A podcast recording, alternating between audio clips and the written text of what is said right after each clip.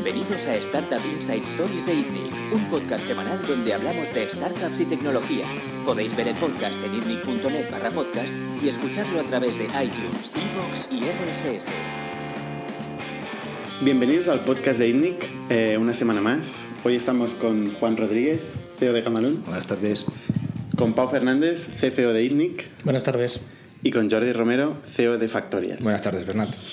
Eh, nuestra idea hoy es hablar de cómo hacer un plan. Eh, es un tema que aquí obviamente discutimos constantemente. Eh, hacemos planes para cada una de las compañías y para cada una de las fases de la compañía. Normalmente hacemos un plan cuando queremos explicarlo a terceros, aunque también utilizamos un plan para seguir y coordinarnos entre los distintos esfuerzos y áreas de una empresa. Entonces, em, empecemos con qué es un plan, ¿no? Juan, eh, estamos, justo ahora estábamos discutiendo eh, qué es un plan. ¿Cuál es tu pregunta exactamente? Bueno, para mí eh, hay un plan, que el, plan de una compañía es diferente, el plan de arranque de una compañía, que un, plan estratégico de una compañía que ya está lanzada. Para mí el plan de arranque de una compañía es importante. ¿Se debe o no se debe hacer? Yo creo que se debe hacer porque debe, es la, manera en la que el emprendedor tiene de ordenar las ideas. O sea, para mí la importancia de un plan de arranque de un negocio es que el emprendedor ordene las ideas y establezca pues un relato de por qué ese negocio va a triunfar. Eso es lo que más me importa a mí, de un plan de arranque. Y una relación, una relación lógica entre una serie de cosas que implican una serie de otras cosas. Correcto. Y que si unas fallan implica que fallan otras. Y le hace pensar al emprendedor. Le hace pensar, es el momento en que se tiene que kilvanar ideas eh, y tiene que pensar. Por eso yo en un plan de arranque de una startup no recomiendo hacerlo nunca en PowerPoint. El PowerPoint no encadena ideas. Hay que hacerlo en Word, escrito, con una lógica, con dos o tres páginas, un sumario ejecutivo, en el que tú hilvanes ideas. En Word, tiene que ser en Word. O en Word, en cualquier forma de este tipo, en un relato. Tiene no, no en un Excel. No un Excel. A mí los números al final lo aguantan casi todo. está bien los números, ¿eh? o sea, no digo que no se pongan números al final, pero no es lo que yo eh, primaría en un plan estratégico de arranque de un negocio. Relacionado con eso, Eisenhower decía, eh, los planes no sirven para nada, hacer planes es imprescindible. Es una frase típica que, que también aquí decimos mucho, como la de Ford y de automóvil. Muchas frases de Pau, ¿estás de acuerdo que con hacer un plan en Word? Pau es el financiero. Eh, yo, eh, yo estoy bastante en desacuerdo con lo que has dicho, Juan. Primero, la, la primera motivación para hacer un plan es ver si tienes que no lanzar el producto o no lanzar la startup. Eh, Luis Martín Caviedes algo que dice siempre es eh, lo mejor que puede hacer un inversor es no invertir, lo mejor que puede hacer un, emprendedor es no emprender. Entonces, si te lanzas a la piscina con una idea no validada, eh, y para mí con un Word es difícil de validarlo, eh, porque no puedes tomar todas las asunciones del negocio, es muy probable que eh, te encuentres los problemas una vez ya estás en la carretera. Entonces es muy complicado. Y yo por eso soy un defensor acérrimo de otra aplicación de Microsoft que se llama Excel y que tenemos muchas discusiones internas, pero que te permite validar cuáles son sus inductores. Es decir, mi negocio depende de unos factores de éxito.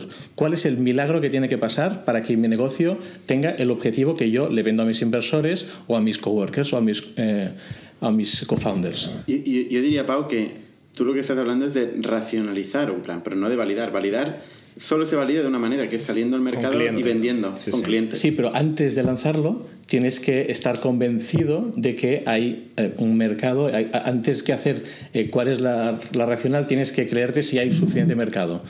¿eh? Yo he hecho varios planes de cosas y por suerte los hice antes de lanzarlo. Luego hice una que también había hecho el plan y también fracasé.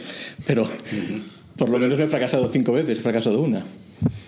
Una de las discusiones que tenemos aquí siempre eh, es de, a veces hacemos Excels muy complicados, con Pau en particular, tenemos, tenemos la discusión, hacemos Excels con muchas eh, hipótesis que condicionan otras hipótesis y al final hay una encadena, un encadenamiento de muchas hipótesis. Pues voy a captar este lead eh, que me, va a llevar eh, este, bueno, no sé, este margen de contribución, que me va a costar tanto. al final vas encadenando, voy a, hacer, voy a tener este conjunto de productos que voy a vender con esta penetración en empresas y empiezas a, crear muchas asunciones que al final tienes una tal complejidad que te cuesta eh, separar un poco cuáles son las palancas reales importantes versus eh, un conjunto de métricas sobre unas hipótesis que son absolutamente imaginarias. ¿no? Entonces, es como construir un castillo enorme encima de humo. Pero que tienes que creerte cada una de esas assumptions antes de empezar. Y luego tienes que validar cada una de ellas. Pero para mí un poco el... Yo también tengo la, la perspectiva que los planes en Excel, como más simples mejor, pero no porque no me guste que esté todo encadenado y anidado, sino porque hay tanta incertidumbre en todos estos pasos que al final haces un plan con ocho asunciones básicas en todo el funnel de ventas, en el proceso de servicio, en el coste de captación, en el coste de servicio al cliente, la estructura necesaria, que luego al cabo de dos meses, tres meses has visto que la mitad eran totalmente falsas y no pasa nada, se redescubren otras verdades, se reorganiza un poco la realidad y a nivel intuitivo yo creo que somos muy capaces en general de adaptarnos a, a los cambios de, de asunciones que nos han validado, pero el Excel te frena, porque has hecho ahí un framework, no, no digo tú, en general, pero si, si, hemos, en mi caso sí, pero en general, si, si, alguien ha hecho un framework, digamos, complejo, basado en que todas estas asunciones aguantarán, luego cambiarlos, pues dan trabajo, entonces se cambian menos, entonces dejas de usar el plan como herramienta de jugar, a ver eh, si metemos más gasolina aquí, yo si que, aceleramos esto. Yo es que creo que antes me he explicado mal, ¿eh? O sea, no, no digo que el Excel no pueda haber un Excel, a mí el Excel que hay al final, mm, yo no digo, el Excel no es el, el, fin último de un plan de negocio. Uh -huh. o sea, cuando tú lanzas un plan de negocio, tienes que tener una idea. Tienes que desarrollar una idea. Tienes que decir por qué esa idea va a triunfar. Es? Eso es lo importante. Ese, ese relato en el que tú dices porque hay una oportunidad de negocio y lo explicas. Esa concatenación de ideas para mí es lo importante. Luego al final los números, eh, en un Excel muy sencillo puedes poner los números que quieras, puede dar más tranquilidad probablemente al inversor, puede darte a ti más seguridad porque ves que esos números tienen sentido, etc. Pero no, el fin último no es poner los números en Excel, ni puedes empezar haciendo el Excel como mucha gente empieza haciendo el Excel y luego vas cambiando el relato. El relato tiene que tener sentido y el relato es una idea. Y eso está relacionado con, con, con, lo que decía Jordi, creo que es muy importante lo que dice Jordi. Es decir, un plan no es tan. No, o sea, es muy importante hacer el plan para entender si te metes o no te metes, pero una vez ya te metes, lo que es importante es poderlo cambiar. Y poderlo cambiar las, las veces que haga falta. Y si es complejo eh, cambiar el plan, entonces no sirve. Eh, no, no sirve como herramienta. Tiene que ser una herramienta viva para cambiar, para enfrentarte a una incertidumbre eh, que tenemos depende de la fase también. Obviamente, es que cuando hablamos de un plan eh, hay que ubicarlo en cuál es la fase de la empresa. Fase idea, eh, no sabes absolutamente nada. Tienes que descubrir tu modelo de negocio, tienes que descubrir todo. Fase un negocio ya consolidado que está escalando, pues es distinto. Entonces, esta es otra de, de, de, de las variables que definen cómo hacer un plan. Voy a poner un ejemplo, si os parece no mío, personal. ¿Será tu amigo Jeff Bezos? ¿Perdona? Estaba esperando no, la, la Voy a hablar de mi amigo Leopoldo Fernández. Vale. Leo hizo dos planes de negocio. Un primer plan de negocio que era para montar una granja de conejos. ¿sabes? Y llegó al final con una hoja de cálculo de Excel donde se iba a, inflar, a ganar dinero, porque claro, en España el consumo de conejos multiplicado por la población, etc, etc, le salía que iba a ser millonario. Montó el proyecto y se arruinó. Años después montó un negocio que era el de las pizzas a domicilio. Y no había ese negocio en España, no había ese mercado y se iba a arruinar. Y en seis años estábamos en el IBEX 35. Uh -huh. eh, el segundo tenía un relato. El segundo es Telepizza. Para es Telepizza. Y tenía un relato. No y tenía una idea. Una idea, una muy buena idea. Que empezó escribiéndole en una servilleta y la desarrolló. Esa era una idea fuerte, una idea potente. Tenía una, un sentido. Y triunfó al final la hoja de cálculo eh, te puede ayudar a hilvanar ideas, a poner ideas, pero no, no es lo que te va a... Eh, si empiezas por la hoja de cálculo o si crees que el número al final es el que te va a hacer que el plan de negocio sea bueno o malo, yo creo que, eh, que no va por ahí. ¿no? Y, antes has... y luego Telepizza cambió muchísimo, ¿eh? porque mmm, empezamos siendo un negocio que era para adolescentes y sobre la marcha eh, cambiamos y fuimos a la familia, fuimos a, cambiamos de target, cambiamos de todo. O sea, eh, y fue un cambio muy importante. O sea, que tú te readaptas tal y cual, pero la idea es, es lo potente. Y una pregunta, antes de volver al Excel, eh, solo empezar has dicho que un plan no recomiendas hacerlo con PowerPoint, recomiendas hacerlo con Word. Para concatenar ideas. Pero ¿por qué no puedes concatenar el en, PowerPoint en son slides? slides? Son slides. Vas poniendo un slide muy bonito, eh, te, te enamoras del slide, te enamoras del titular, el gráfico, el dibujo, pones el slide, tiene un sentido, ¿eh? pasas, tienes otro slide. ¿Sabes? A veces no concatenas ideas, ¿no? Eh, eh, si tú lo escribes y haces un relato, tienes que concatenar ideas. Tienes que tener, es como una narración. Y no, no haces secciones en el Word, porque claro, si tú haces un Word con párrafos, secciones, ilustraciones, en el fondo es casi lo mismo, a no ser que hagas novela, pura novela, con solo puntos y aparte. Oye, Juan, tú haces los planes en PowerPoint, ¿eh? No, no, no, no, yo presento en PowerPoint. Ah, vale. Yo no hago planes en Nunca he PowerPoint. visto tus Words. Yo nunca hago planes en PowerPoint, yo los hago en Word. Que yo, no- yo Yo no los he escribo eh, totalmente. Eh, bueno, eh, tengo hecho el plan del año que viene. Eh, yo los escribo. yo los escribo. No los- no lo cuentes. eh, dos, tres hojas no más. Y luego lo- otra es cómo presentas. Presentas en PowerPoint. A ver, porque quieres, eh, transmite más credibilidad, la gente está acostumbrada, etcétera, etcétera. Pero lo mismo un consultor. Un consultor bueno no te hace un plan directamente en PowerPoint, te lo escribe en papel o te lo escribe en Word, te hace un relato, tiene unas ideas, tiene todo un sentido y luego lo presentas como quieras. Pero no al revés. O sea, no empiezas con el PowerPoint y poniendo el dibujo bonito y llamando la atención en la frase original y luego vas al siguiente slide y te habla de y ahora es no sé qué y ahora el siguiente te habla de la operación y el siguiente te habla de no no tiene todo un sentido todo, todo va hilvanado ¿no? Va- Vamos a hablar de, las secciones de un plan. Eh, yo creo que hay una serie de, puntos importantes a tratar en, cualquier plan. El primero, para mí, desde mi punto de vista, Pablo lo ha dicho antes, sería el mercado. el mercado eh, es básicamente lo que te dice eh, qué hay para mí. Eh, o sea, eh, voy a atacar una industria eh, que realmente merece la pena. Voy a todo lo que voy a hacer, toda mi idea, todo mi proyecto va a atacar un espacio que realmente si lo hago todo muy bien se va a convertir en un negocio muy grande o no. Eh, si todo va bien, ¿cómo de grande voy a ser? Yo creo que esa es la pregunta que te haces cuando estudias el mercado. Y, ahí hay varias formas de, de analizar un mercado. Tú, Juan, por ejemplo, ¿cómo validas eh, que un mercado vale la pena o no? Los clientes dices Los ¿Quiénes van a ser tus Para mí un mercado es no solo los clientes, sino Los lo que- euros que los vas a euros generar. que pueden O llegar dólares, a o- destinar estos clientes a esta industria o a este tipo de o producto. sea quiénes van a ser tus clientes. ¿Y cuánto se van a gastar en lo tuyo? exacto y quiénes van a ser tu- entonces pero no tienes que entender quiénes van a ser tus clientes Lo primero. exacto quiénes van a ser- cuando sabes quiénes van a ser tus clientes sabes lo que se van a gastar si no sabes quiénes son tus clientes entonces claro, Ambas cosas son importantes. claro eh, o sea tienes que entender a qué tipo de cliente vas Correcto. Eso es lo más, eso es eh, de las partes más importantes, ¿no? Eh, claro, de nuevo, esto es el relato que yo digo. esta es mi idea, esta idea va a ser, va a atacar a este tipo de clientes. Este tipo de clientes tienen este poder adquisitivo, se pueden gastar esta cantidad de dinero, ahora se la están gastando en otra serie de productos, este va a ser un producto nuevo, porque igual es un mercado nuevo, ¿eh? que no existe, o ya existe el mercado, qué dificultad voy a tener de conseguirlo, etcétera. A eso te refieres. ¿Cómo, por ejemplo, cuantificamos el mercado de Camalún? ¿Quiénes son los clientes de Camalún? El B2B. Claro, entonces ya, porque ya no eres el B2C, B2B, eres el B2B. ¿En qué países vas a estar?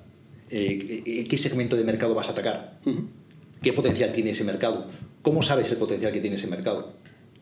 ¿Y cómo sabes dónde estará el mercado en 5 años? O en 10 Esta es años, o en 20 pregunta años. Porque hay los, los productos más exitosos en general son productos que cuando lanzaron el mercado sí que existía seguramente, pero es casi imposible ver que ese mercado acabaría ahí. O sea, los smartphones, los eh, streamings, ¿Ves? de ¿Ves? Eso esas no es una cosas. hoja de cálculo, ¿ves? Eso es visión, eso es una idea potente.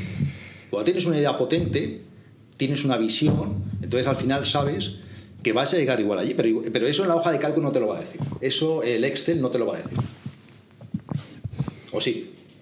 Pero muchos negocios cambian. Excel te va a decir a dónde va a llegar Airbnb cuando lanzó Airbnb, o te iba a decir dónde iba a llegar eh, Netflix. Pero Cuando yo- Netflix estaba compitiendo con Starbucks. El, el Word de, de Airbnb no lo he visto. El Word de Airbnb no lo he visto, pero el PowerPoint sí, porque está publicado. Y en el PowerPoint de Airbnb eh, no se habla de toda la industria hotelera del planeta. Se habla de mm, las habitaciones alquiladas, eh, digamos, en secondary market, por ejemplo. ¿no? Entonces, ¿tú crees que en su Word ponía toda la industria hotelera del mundo? ¿O que se lo encontraron un poco por el camino? Me imagino que Bueno, como- no lo ponía. Porque, no, hombre, no harían un Word y luego en Airbnb hay un, un PowerPoint que no tenía nada que ver. O sea, un- es un hecho que en el caso de Airbnb en particular no lo ponía. Claro, pero en cambio ha cambiado esto, ¿no? O sea, Pero eh, tú tienes un tío como Jeff Bezos que hizo su, su Word. Ya tardaba, ¿eh? no. PowerPoint. Ah, pues sí, te pongo un ejemplo. Y, y- y en, su, en su plan de negocio, ¿tú crees que venía en ese plan que estableció Amazon Web Services. entre que se iba de la costa este a la costa oeste en avión, que es como hizo su, su Word, ¿no? Lo hizo en tres horas de avión. ¿Tú crees que ahí venía que iba a pasar de vender libros a vender de todo? ¿Tú qué crees? No lo sé, no Claro lo sé. que no. Yo no creo que él tomó esa decisión en ese momento de que no vamos a ser solamente un Amazon de libros, sino que vamos a vender libros y vamos a vender mm, todo. Vamos a vender de todo, de todo y tal. Claro, va sobre. eh, es una cosa viva. El contraejemplo Es es Elon muerta. Musk, que tiene el master plan de todo lo que va a pasar. en los próximos 30 años. Los próximos Claro, 30 yo creo que es algo vivo, Pero él vive- que vas cambiando. Y esa flexibilidad también es muy importante. O sea, las, las verdades no están escritas en piedra. Elon Musk vive de un PowerPoint porque tiene un historial y un brand, entonces va con un PowerPoint y levanta dinero y hace lo que quiere porque lo puede hacer. Eh, yo creo que el Excel eh, estamos confundiendo y estamos diciendo que un Excel tiene que ser un plan a cinco años. El Excel puede ser un plan a tres meses en el cual las asunciones de, de adquisición, de penetración de un mercado, de, pricing o de costes directos o indirectos pueden estar contempladas.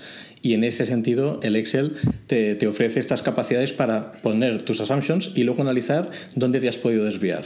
Que esto es fundamental. El objetivo del Excel es este principalmente. He cometido errores, pero voy a minimizar los errores que cometo en el futuro. Entonces, a partir de aquí, analizamos el porqué de cada una de las razones, cada una de las casillas del Excel, que son las assumptions. Es que, es que no es que te equivoques, es que igual en tres o seis meses has visto que a donde te ibas a ir eh, no es el mercado, cambias de que eras un B2C a que eres un B2B, cambias de que ibas a adolescentes y vas a no sé qué, y todo ese Excel, ¿sabes para lo que vale? Para nada. Para nada. Y estoy de acuerdo. O sea, el problema de, de, muchas veces del Excel, yo, yo soy partidario, yo hago mis planes en Excel, como bien sabes. En Excel en mi estilo eh, uh -huh. y, y, hago la, mi, mis hipótesis, las traslado siempre a asunciones, pero ni siquiera ocho, eh, no, no, admito ocho hipótesis que, o variables que pueden variar, sino intento identificar las cuatro. Cuatro variables en un negocio que pueden definir cómo, cómo crece, eh, cómo evoluciona, e intento identificar cuatro variables. Al final es como, como contar un negocio. Contar un negocio, para mí, si no lo puedes explicar en menos de un minuto, vas mal. Eh, y es muy difícil explicar un, minuto, un, un, negocio en menos de un minuto. Pero si no eres capaz de sintetizar cuáles son las claves de este negocio en menos de un minuto, es que es demasiado complejo, ni siquiera tú lo entiendes. Al final las cosas son extremadamente simples. A mí lo que me preocupa del Excel muchas veces, que nos pasa aquí, eh, o, o, en negocios que hemos invertido, hemos estado, es que al final eh, nos autojustificamos desviaciones, decimos, por ejemplo, pues no he conseguido estas ventas, pero tampoco me he gastado esto o tampoco me he gastado el otro. ¿no? Entonces empiezas a, a, crear argumentos por encima de tus hipótesis. Y realmente lo que tienes que hacer cada día es con la información que tengo, hacia dónde puedo ir. Tienes que mirar tan lejos como puedas, tan arriba como puedas y, y ser ambicioso. Es que a veces igual incluso te planteas, ya voy bien. Y igual la respuesta es no, ya voy bien, porque hace seis meses no había detectado esta oportunidad, la otra y la otra, ¿no? O sea, yo creo que mirar, mirar para adelante siempre tienes que hacerlo casi de cero y ver cuáles son las oportunidades que tengo eh, y plantearte otra vez, otra vez, otra vez, Totalmente cada vez la vida. Totalmente de acuerdo. Y este es el Totalmente concepto de del, del, rolling forecast, ¿no? Totalmente de acuerdo, absolutamente. Y en la que creo 100% y también en, la estrategia que es menos de, de, hacer un plan estratégico, ya hablo de una empresa más madura, basada muchas veces en cosas actuales y tener ambición y tener visioning de futuro. Para mí eso es absolutamente clave. O sea, si no tienes ambición, visioning de futuro, hacia dónde quieres ir, hacia dónde quiere crecer ese mercado, mm, y si no aspiras al cielo, acabas eh, que, que, que no gira la llave. O sea, para mí eso es o sea, hay dos cosas. En la parte de mercado hay dos cosas que identificamos. Una es cuantificar cuántos clientes hay que cumplan con esas características y cuántos euros les puedes sacar, entre comillas, eh, con tu producto. Esto multiplicarlo por el número de clientes. Normalmente son datos macroeconómicos, son bases de datos del, del INE, del gobierno y tal. Y con la calculadora muy simple del euro sacas cuántos millones o billones hay para ti en este mercado. ¿Cómo de preciso creéis que es esto? Porque yo siempre me pregunto, cuando ves tamaños de mercado de 4,3 trillones... Es orientativo, no es preciso, para nada. Pero al menos te dice, puedes comparar. ¿eh? Pues, eh, por ejemplo, en el caso de, de Factorial, eh, muchas veces comparamos, ¿no? Tenemos del mundo de la asesoría y tenemos del mundo de la compañía. Mientras el mundo de la asesoría es un mercado que en, cuanto a software no, no da más de 150, 200 millones de euros, el caso de la compañía final, en especialmente en SMB, estamos hablando ya de 2, 3 billones de euros. O sea, el orden de magnitud no tiene nada, nada que ver pues hacer estos números de la calculadora te hace entender dónde hay más negocio. Absolutamente. Y, y al, al hilo de lo que dices, yo creo, quiero introducir dos, dos cosas más. Una, que creo que es muy importante tener mucha flexibilidad y ser capaz de cambiar el plan. Y si ves que donde estás yendo es una, es no, hay más negocio en otro sitio, ser capaz de girar y cambiar la compañía hacia, hacia ese sentido. Y eso no es fácil de hacer. En Telepizza no fue fácil de hacerlo, cambiar de adolescentes a familia, o en el caso de Otter, que empezamos vendiendo fundas que eran para cañas de pescar y, la hostia, y al final fuimos a, a, a, fundas de teléfono móvil. ¿eh? Y fue un cambio total y nos, nos enfocamos allí y acabamos casi en 3.000 millones de facturación. O sea que, pero en el momento en que decidimos cerrar la otra unidad de negocio no fue fácil. ¿eh? No, no, lo es. no es nada fácil. ¿eh? O sea, y, hay, tener, hay gente... perdona, y tener esa flexibilidad. Y las métricas no nos decían que fuéramos a teléfono móvil, ¿eh? que acaba de arrancar. ¿eh? O sea, porque a veces la gente se agarra demasiado en las métricas. Y si solamente mides lo que estás haciendo, no vas a ir a ningún lado, porque estás midiendo siempre lo mismo. Y la segunda cosa que creo que es, hay una especie de overlook, no sé cómo se dice en español, de que no se mira demasiado, okay. es la ejecución. Hablamos mucho de plan, pero es la ejecución es clave. O sea, la ejecución es fundamental. Y la gente se cree que solamente el plan, si el plan es bueno, ya vas a triunfar. La ejecución es fundamental. Nosotros en otra, eh, salieron cuatro empresas igual que nosotros y tres quebraron. Y una acabamos comprando nosotros, porque nosotros fuimos escalando muy rápido. Fue la ejecución, la rapidez. Incluso una de ellas tenía mejor producto que nosotros. La Absolutamente. ejecución es clave. Pero la ejecución será otro podcast. Porque hoy hablamos del plan. Lo digo, lo digo para que la Estoy gente que oiga el podcast no crea que con el plan, ya si el Vale. plan tal, ya Y yo está. creo que No. sobre todo en una startup donde el es plan, clave. o sea, escoges mil euros, pones un crecimiento del 20% mensual, haces así, ya está. O sea, el plan ya lo tienes. Es, es bastante sencillo hacer un plan es cojonudo. La ejecución es de, lo, que- de, de esa cosa que mucha gente eh, cree que es trivial y que yo creo que es fundamental. Volviendo a lo de la flexibilidad, a mí hay una cosa que, que me he encontrado que me da curiosidad, es eh, cambiar el plan, pero en cuanto a rolling forecast, en cuanto a flexibilidad, en cuanto a lo que ha dicho Bernat, ¿no? cada día hacer el plan con lo que sabes hoy, que cada día es distinto al día anterior, eh, si va suficientemente rápido, hay gente que le genera frustración. O sea, hay gente que cuando le cambias el plan que tiene Totalmente. delante, se enfada, se piensa que, que no va en serio el plan, que no nos lo tomamos en serio, que... que ¿Cómo, no- cómo no, todo el mundo sirve. Es no todo el mundo sirve para trabajar en una startup. Correcto. Una startup es un entorno de alta tensión, de descubrimiento. Tienes que experimentar y descubrir. Y tienes que cambiar. Y hay gente que es, que es el funcionario, el funcionario, el burócrata. No son gente de una startup. Hay funcionarios cojonudos. ¿eh? Mi padre es funcionario. Pero quiero decir, el típico esquema que nos imaginamos con una persona que siempre eh, tiene una, una Es que el plan funciones. dice esto, a mí es una frase que me pone muy nervioso. Es que el plan dice esto. Digo, ¿me cuentas? El plan lo hicimos hace tres meses. Yo digo otra cosa hoy, tú también dices otra cosa, ¿no? Pero el plan dice esto, vamos a hacer lo del plan, que hace tres meses tendríamos más razón que hoy. El, el- el animal de startup tiene que tolerar el cambio. Si no, No tiene que exigir el cambio, ¿no? Seguramente. o exigir probablemente. Sí. Pero siempre hay que saber de dónde se viene. Es decir, tú al principio de año das un plan y luego tienes que justificarte y analizar exactamente por qué no se ha cumplido y por qué crees mejor este pivot. Y esto tampoco es fácil. Sí, lo que pasa es que, Que Pablo, a veces no tienes tiempo de mirar el pasado, tienes que mirar No, y, y- y hay, y hay sea, otro eh, tema, es que a veces el pasado te dice poco. Porque no, no es, si tienes mucho volumen, si eres una empresa grande, tienes, puedes analizar los números, puedes hacer eh, cohorts y, y sacar ahí análisis, pero cuando no tienes nada detrás, eh, realmente mirar el pasado tampoco te va a ayudar. No, pero tienes que ver alguna evolución. Sí, Si no claro. es monetización, Te tienes, que, tener aferrar un a lo que, feedback a del lo que- cliente. a lo- a lo que has descubierto.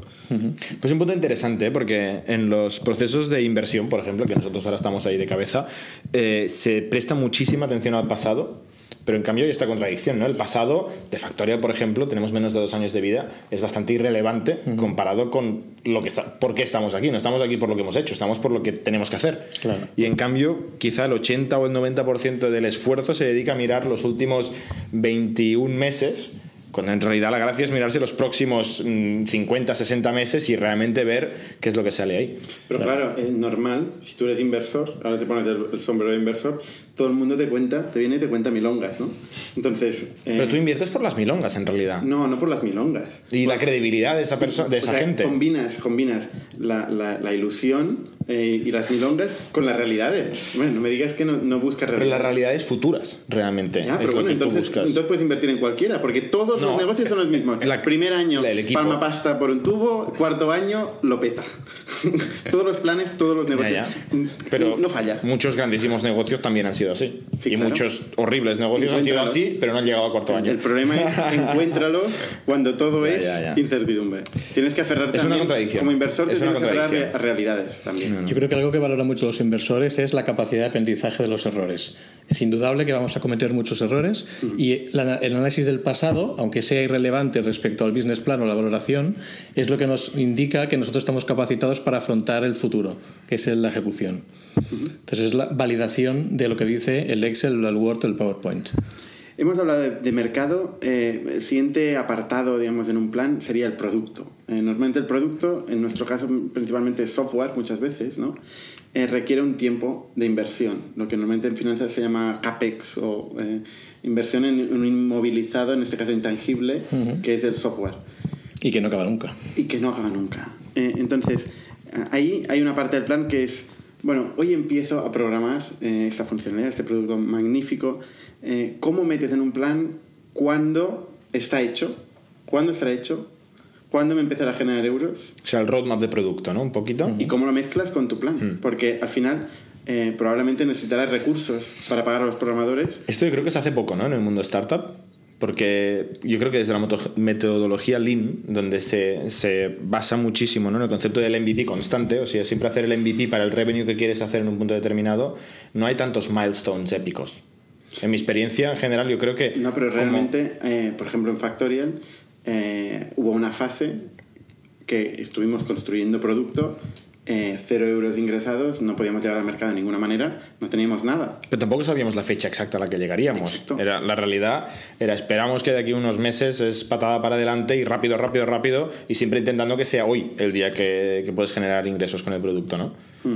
Entonces, Pa- Pau, yo quería preguntarte, ¿cuál es tu experiencia en los distintos negocios de cómo eh, relacionas la evolución del producto, eh, la inversión del producto, que como tú has dicho es infinita, eh, pues, normalmente es una línea de programadores que mm, acostumbra a ser la más gorda en un plan, eh, ¿cómo lo relacionas con las ventas y con ir vendiendo y con la financiación? Claro, eh, el producto es el caballo y las ventas es el, el carro, el, el cargo que llevas detrás. Eh, entonces, primero necesitas el caballo para tirar de las ventas. Eh, es importante también tener un, el roadmap ligado a, por ejemplo, en este primer trimestre, ¿qué va a salir? Entonces, todas las funciones de ventas, de captación de clientes, tienen que ir ligadas a un ítem de, de lanzamiento de alguna feature de algún producto. Entonces hay que tenerlo en cuenta, no se puede poner, ¿no? En mayo vamos a vender más, pero no sé qué vamos a sacar. Y eso Sí, es muy complicado porque el, el roadmap de producto va cambiando cada semana y entonces hay que ir pivotando. O sea, hay que identificar algunas key features o algún grupo de features que te habilita a vender más, eh, a vender nuevos productos o a mejorar la conversión, ¿no? En el caso de Camalún también es así, ¿no? Sí. Se relacionan los, los objetivos de development con nuevo producto, con mejora de conversión, mejora de tráfico. Sí, sí. eh, Aquí estamos hablando de una compañía que ya ha arrancado, ¿no? No en un plan de, ne- de negocio. Hay distintas fases, en todas las fases hay que hacer planes. En un plan de negocio, pues lo que dices, mira, voy a, a entrar en el mercado en tal mes, ¿no? En tal año, en tal momento, y te marcas una entrada y hasta ya sabes que vas a invertir solamente en la creación de producto. Eh, en el caso de que la compañía ya está lanzada, pues lógicamente tienes... Depende también del tamaño del startup, porque para mí una startup puede ser una empresa de 20.000 millones, si crece a alto ritmo. Es la idea. Es la idea. O sea, el startup no identifiquemos con empresa pequeña, sino empresa No, de alto crecimiento. Sí, sí. Entonces, una empresa de alto Si no es una crecimiento. pyme, una si no es una pyme, exacto. Sí. Totalmente de acuerdo. Entonces, en una empresa de alto crecimiento, pues siempre tienes eh, momentos en los que sabes que vas a sacar unos productos que te va a dar ese crecimiento alto que quieres, etc. etc. Pero es más planificable en cuanto más grande es la empresa, claro. Sí. Cuanto más tiempo llevas. Cuanto más tiempo llevas, tienes más seguridad, conoces más a los clientes, sabes mejor a qué mercado estás entrando, si es en un nuevo país, tienes el- lo que llamamos el cookie cutter, ¿no? el, el modelo ya escalado, el que vas escalando, ya entras en otra dinámica, ¿no? Una pregunta de curiosidad, saltándome un poco los pasos que queremos seguir, pero eh, en vuestra experiencia, habiendo hecho planes de empresas cuando estaban todavía no empezadas, a 4, 5, 10 años vista, eh, ¿cuántos habéis equivocado? O sea, ¿algún plan lo habéis seguido más o menos a 5 años vista, 10 años vista? Eh, ¿qué, qué, qué había en común con el plan original? Y un día, sin querer, me encontré un plan de Teambox, de Red Booth, que se había hecho durante los primeros 6 meses de vida, lo había hecho Pablo, y... Lo he hecho en el código, ¿no? Me acuerdo, me acuerdo de ver un plan. Eso era otra cosa, eso fue después, ya no teníamos ni código en aquella época. Y me lo encontré en un Dropbox por ahí tirado y lo abrí y flipé. Y no os creeréis lo que pasó a continuación, pero os quería preguntar a vosotros. Es difícil. El primer business plan es y casi imposible que se cumpla. El, el pero en cero, o sea, ¿algo se parecía o...? Eh, a ver, negocios que hemos empezado desde cero, realmente, y en el caso de Factoría también ha cambiado la visión que teníamos inicial. Es decir, que es casi casi imposible cuadrarla. Si, la- si se La cuadra, visión, la visión no es ha cambiado. ¿eh? Ha cambiado muchas Bueno, asunciones, hemos- pero la visión no ha el- cambiado. el- no, pero el, el pivot de- El producto ha cambiado, En cuanto a sí, producto, ha cambiado radicalmente Totalmente. porque hemos tenido que adaptarnos a las necesidades del mercado actual. Eh, entonces, la si cuadras el plan por menos de un 10%, es que te has equivocado. Es que es casualidad. 10%. Es casualidad. En, en el caso de Camalún, te diría eh, que el primer plan que hicimos mm, se desplazó igual un año. Eh, luego, sobre todo en los primeros 3-4 años, eh, se cumplió con el matiz que se desplazó un año. Eh, pero, pero más o menos se cumplió. Después, en un momento dado, pues nos quedamos un poco más encallados, crecimos menos de lo esperado y luego volvimos a recuperar el crecimiento en la última fase con la entrada de, Juan, casualmente. O sea que en otros negocios nos hemos desviado mucho eh, y luego hemos recuperado. O sea, también es un tema muchas veces de, de velocidad. Mm, ¿Cuándo puedes coger una velocidad? ¿Cuándo toca reducir la velocidad? Hay factores externos, obviamente, como es el acceso a capital para crecer, que tú contabas con él y luego depende de que otro te lo dé el día que tú lo querías, ¿no? ¿Y tú, Juan? Eh, a- o sea, el plan entendido como visión de a dónde vas. Yo Más creo- en números, más en números. Yo como creo más en otro, en un plan de arranque, en visión yo creo que en el caso de otro teníamos clara hacia dónde íbamos y lo ejecutábamos. Luego, el ritmo de crecimiento, pues eso es más difícil. A ver, establecer que tú no sabes cómo vas a llegar de, de, de 1 a 500. Eso, yo, vamos, yo creo que nadie. ¿Pero te equivocaste de, de 20 millones o de 500.000? En, en, en, en- Eh, a 5 años vista en Otter, por ejemplo. En cinco años vista, yo diría que más bien nos pasamos.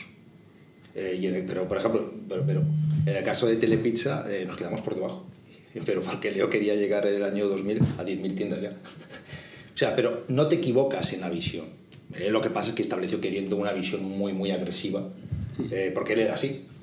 O sea, claro, pero, pero no te equivocas hacia dónde vas, ni pivotas y tal. O sea, ahora establecer si vas a pasar de 50 a 100, de 50 a 70, o de, eso, eso es No, yo creo que es relevante, pero al final, a, a mí yo aluciné que al cabo de cuatro años y medio de, de Teambox, que ya no se llamaba ni siquiera Teambox, eh, el año 1 y 2 eran ridículamente. O sea, la empresa en teoría empezaba a crecer así, y la realidad es que es como travesía del desierto, eh, llanura solitaria, como que el, el abismo, y de repente empezamos a vender, pero en cambio los años 3, 4, 5 íbamos clavados. O sea, realmente se parecía un montón lo que Pablo decidió con algún asesor, sin tener ni idea de nada de lo que pasaría. en números. En números, en números, sí, sí. Luego el producto evolucionó, el mercado evolucionó, los clientes evolucionaron, pero Probablemente todo lo que querías hacer cambia, no tiene nada que ver y casualmente los números más o menos se cumplen.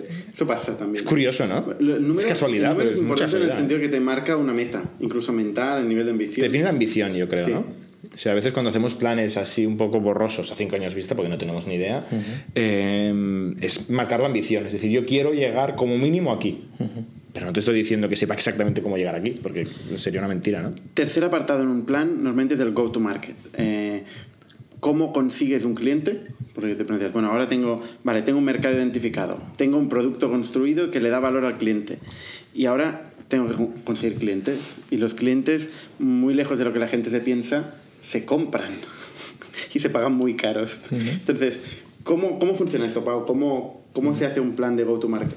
Sí, depende del modelo de negocio. Eh, por ejemplo, era diferente cuando lo hacíamos para Camalún, que tenía un modelo completamente diferente y donde importaba mucho más la repetitividad.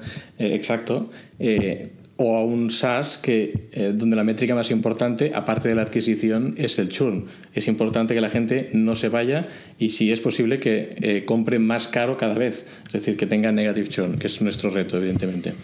Eh, entonces hay que ver todos los recursos que tienes que delimitar para conseguir un cliente.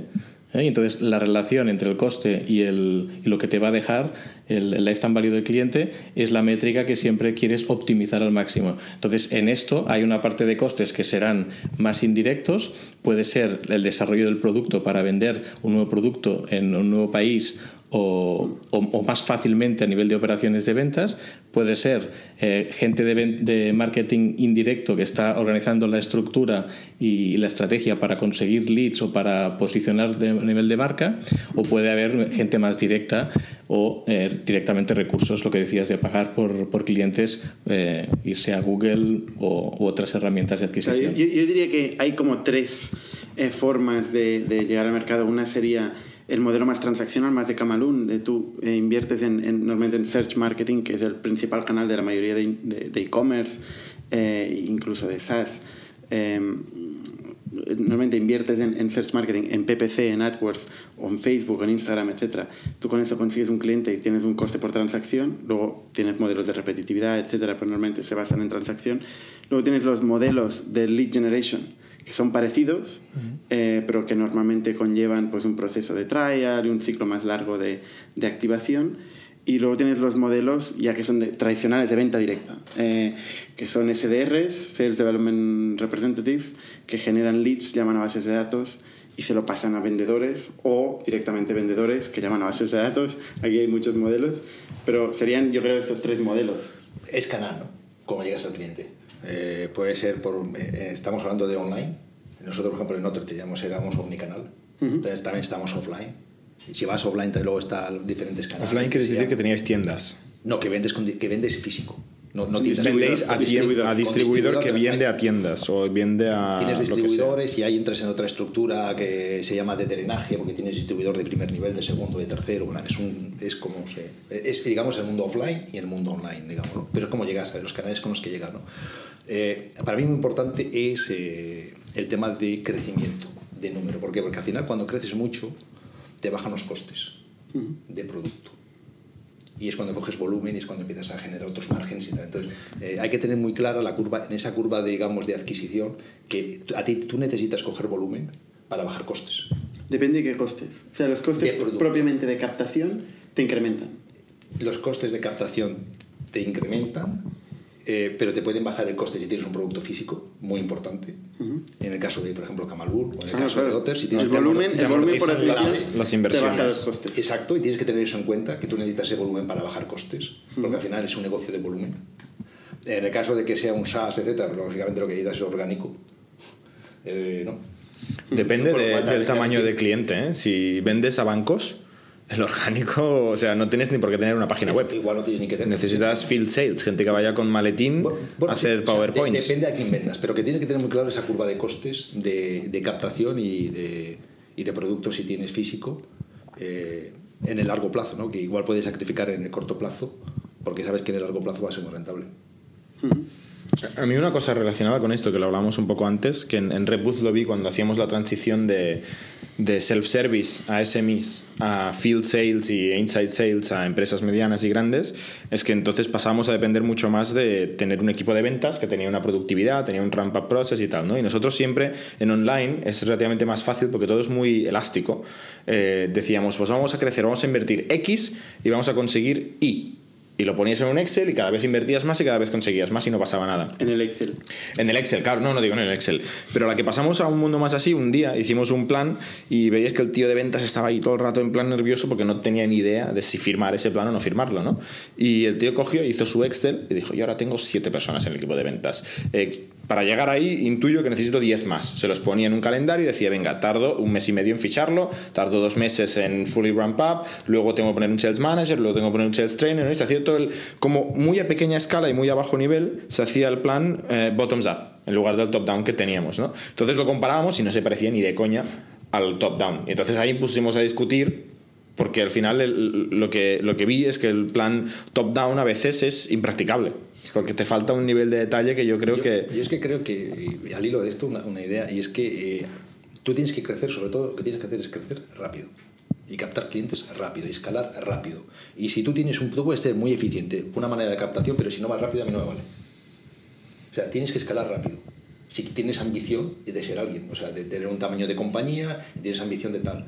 O sea, eh, y al final, o sea, igual es una idea que yo tengo muy americana, ¿eh? Eh, por mi cultura, porque las empresas que he trabajado desde el principio y tal, ¿no? Pero yo creo que al final eh, el- el- la escala, el tamaño, es lo que te hace ser súper competitivo. Pero mi pregunta Si no es... escalas, al final mm, tienes el riesgo de morir. Depende del modelo. Depende, te diré, depende del modelo. Esto en modelos B2C, por ejemplo, es clarísimo. En, en modelos en que eh, un líder, hay un líder de mercado y, y que, que consigue más cuota de mercado, pues, pues tiene sentido. En modelos B2B, eh, esto no, no, sería- no tiene por qué ser así, sobre todo en large enterprise. Sea, si tú te vas a grandes compañías, al final es un modelo que, aunque no tengas, o sea, sí, obviamente el volumen, eh, el volumen eh, te lo da todo, te baja los costes, estoy de acuerdo con eso. Pero quiero decir, no es tan imprescindible, tú puedes crear un negocio que tenga sentido eh, y, y que genere rentabilidad y no por eso tiene que ser el más grande, o no por eso el En, volumen en ese segmento. en el segmento. No tiene que ser más grande. Mm, Eh, sí. No, no, yo creo que sí. Pero una pregunta. Es- esa es la discusión. Espera, que ¿Tú te- crees que no? A ver, obviamente que, Claro. obviamente que el, el volumen te lo da todo. es que en eso no vamos a Lo que pasa es que en ese segmento de empresa grande también tienes que ser. de- de- porque es que si no va a venir otro que es más grande que tú, va a ser más competitivo que tú, va a tener mejores costes Sí, que te tú, va a hacer cosas que te va a quitar. Hay que, hay que añadir la variable financiación, porque a veces el volumen por volumen, eh, con, con, pues palmando pasta, que esto sí sé que es algo que, que Eso no es estás de acuerdo tampoco. O sea, exactamente, o sea, el volumen por volumen, sin la racionalidad del negocio, sin, ser, eh, sin tener eficiencia de capital y de uso de, de los recursos, eh, tampoco es bueno. Ahí sí que tienes que demostrar claramente, ahí es el, el uso claro de un Excel, cuando ya el modelo está, en el que el vas a alcanzar la rentabilidad en un momento. Si, lo, si no la tienes, porque ese volumen te va a llevar a la rentabilidad. Pero, Juan, perdona, ¿eh? Mi pregunta es, ¿cómo defines cuán rápido puedes ir en un Excel? Tú quieres ir muy rápido, ¿no? ¿Qué es muy rápido? ¿Un 50% mensual de crecimiento? ¿Un 100% mensual de crecimiento? ¿Un 20%? Depende del estadio, ¿no? Bueno, depende. ¿Por querer? Tú lo puedes querer. Entonces, ¿cómo defines cuál es el máximo nivel de crecimiento que puedes tener? ¿Cómo sabes cuál es el máximo? ¿Cómo lo defines en el futuro? eh? Estamos hablando, mm, no obviamente cuando ya eres una empresa súper consolidada que tiene un histórico y va a asumir que no va a cambiar todo de la noche al día. Pero imagínate que, que estás arrancando en los primeros años del negocio. ¿Cómo defines todo lo rápido que vas a poder ir los próximos 3, 5, 10 años? No lo sabes. Ya, pero tienes que poner un algo en un Excel, ¿no? Pues pon lo que quieras. A ver, va a depender del talento que tengas. Vamos a ir a la, parte fundamental para que todo esto se ejecute y todo esto tenga sentido. eh, Pero tú contratas a alguien y dices, ¿tú eres una persona de 10% mensual de crecimiento o de 5% mensual de crecimiento?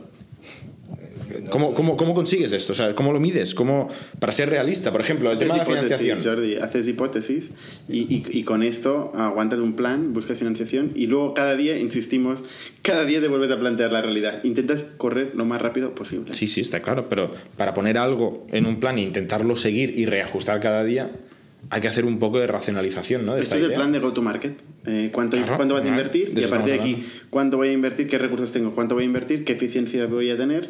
¿Y cuántos leads voy a generar? De estos leads, ¿cuántos voy a convertir? ¿Y, y esto cuántos euros le voy a generar por cada lead, por cada conversión, etcétera? ¿no? Esto es lo que acabas haciendo en plan de go-to-market. Haces, combinas Sí, una serie de quería- ahí asunciones. quería llegar.